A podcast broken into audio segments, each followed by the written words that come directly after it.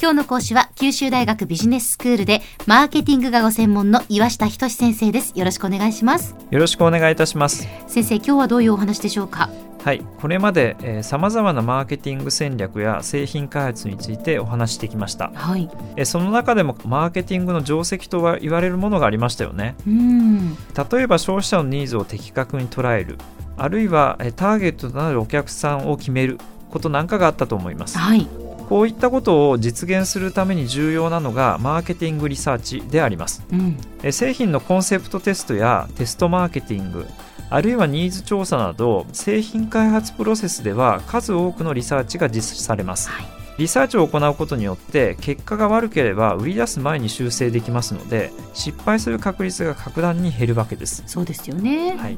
このためヒット製品を作るのはマーケティングリサーチの費用が潤沢にある大手メーカーが有利だと言われ続けてきました。はい。えそんな中で近年マーケティングリサーチを実施しないでユニークな製品を作って独自路線を走りヒットを生み出しているメーカーがあるんです。参考という企業です。参考はい。はい。名前こそあまり知られていませんがえ USB ポータル除湿機やスマホで 3D が見えるゴーグルなど個性的な製品をえ作り出している東京神田に本社を構える知る人ぞ知る企業なんですよ。そうなんですか。先生あの USB ポータル除湿機とか、はい。そのスマホで 3D が見えるゴーグルとか実は私あまり知らなかったんですけどそんなにこうヒットしているんですね。そうですね。あの大企業のようなあの大々的なあのヒットというわけではないんですが、えやはりあの中小企業の場合は初期ロットで全ての商品をこう売り切る、まあ、それがあのヒットになるということですね。えなるほど。それがヒットの考え方っていうことなんですね中小企業における。そうですね、ええ。ですのでなんかこう世の中で爆発的にこう売れてるですとか、なんかみんなが持っている、まあ、そういった製品というわけではありません。はいわかりました。えー一つ目の、えーこの企業の特徴なんですが、えー製品開発に携わる人にメーカーの出身者がいなくて家電量販店の出身者が多くおられるんです。はい。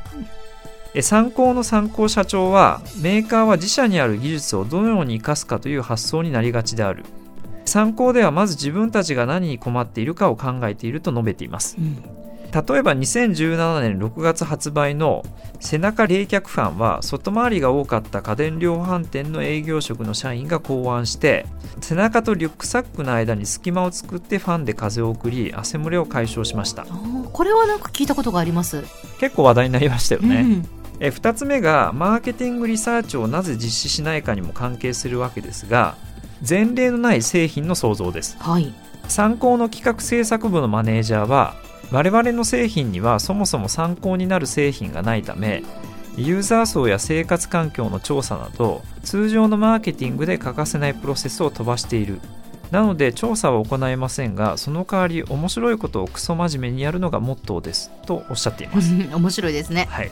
で3つ目が空振り OK ということです。空振り OK はい。はい。えつまりですね初期段階では鳴かず飛ばずの製品であってもいいということです。うーん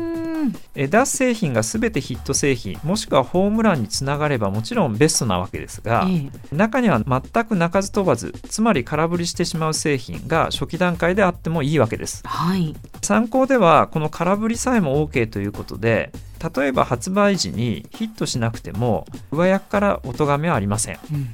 その代わり最初から大量に売り出すのではなくて初期段階ではむしろ少なめのロットで製品を販売してそれをできる限り売り切って黒字化する方法を取るそうです、うん。その間にネットなどで話題を集めたり改善点を収集したりしてえ改良を加えていって、まあ、結果的にヒット製品へとつなげているそうです。へええ2014年発売の USB 電動静音うちわはパソコンなどの USB 電源と接続すると本体に取り付けたうちわが仰いでくれます。はい。で誰かに仰いでもらえると気持ちがいいというニーズがあるはずだと思って製品開発が行われたそうです、うーん。この USB 電動静音うちわですが SNS などで話題を集めて初期ロット数千台をほぼ売り切ったそうです。あそうなんですね。はいえさらに初めに作った製品モーター音がうるさくて消費者に不評だったそうです、うん、この点を改良してその後も売り上げを伸ばし続けていると言われています。へえ参考ではヒット製品をより多く生み出すための取り組みも行っているそうです、うん、2017年の11月には DMM.com が運営するものづくり支援拠点 DMM.make 秋葉に製品企画部門の会議の場を移動させています、はい 3D プリンターなどの最新装置を自由に使える施設拠点を構えることによって自社製品を増やそうという強い意志が見て取れますよね。この結果中国企業に試作品を発注するのに比べて23割程度製品開発にかかる時間を減らせるそうです。あそうなんですね。はい。あるいは自社のネット通販あるいは都内の直営店参考レアモノショップにも力を入れてまして消費者の購買意欲を広く引き出しています。参考社長曰く秋葉原に現在2店舗ある参考レアモノショップを増やす一方で中国でもビジネスを展開するとおっしゃっています。2017年5月期の売上高は前期比で11%増の10億円となっています。家電業界で10%以上の売上増加なのですから十分成功していると言えるでしょうでは先生今日のまとめをお願いします。はい。今回はマーケティングリサーチを実施しない製品開発について話を進めてきました。従来の視点にはまらず社員の自由なアイデアをヒット製品へとつなげる取り組みはマーケティングリサーチの費用がほとんどない中小企業にとっては大きなポテンシャルを有していると言えると思います。今日の講師は九州大学ビジネススクールでマーケティングがご専門の岩下仁先生でした。どうもありがとうございましたありがとうございました。さて QT プロモーニングビジネススクールはブログからポッドキャストでもお聞きいただけます。また毎回の内容をまとめたものも掲載していますのでぜひ読んでお楽しみください。過去に放送したものも遡って聞くことができます。QT プロモーニングビジネススクールで検索してください。QT プロモーニングビジネススクール。お相手は小浜もとこでした。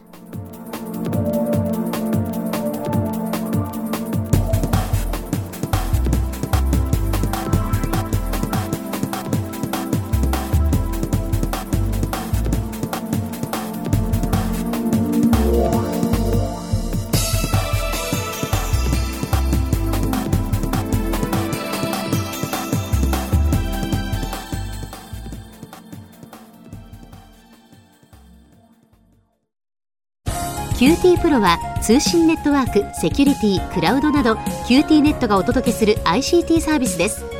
九州中に展開した光ファイバー網を基盤に一番身近なビジネスパートナーとして九州の企業自治体の皆様をサポートします。詳しくは QT プロで検索を。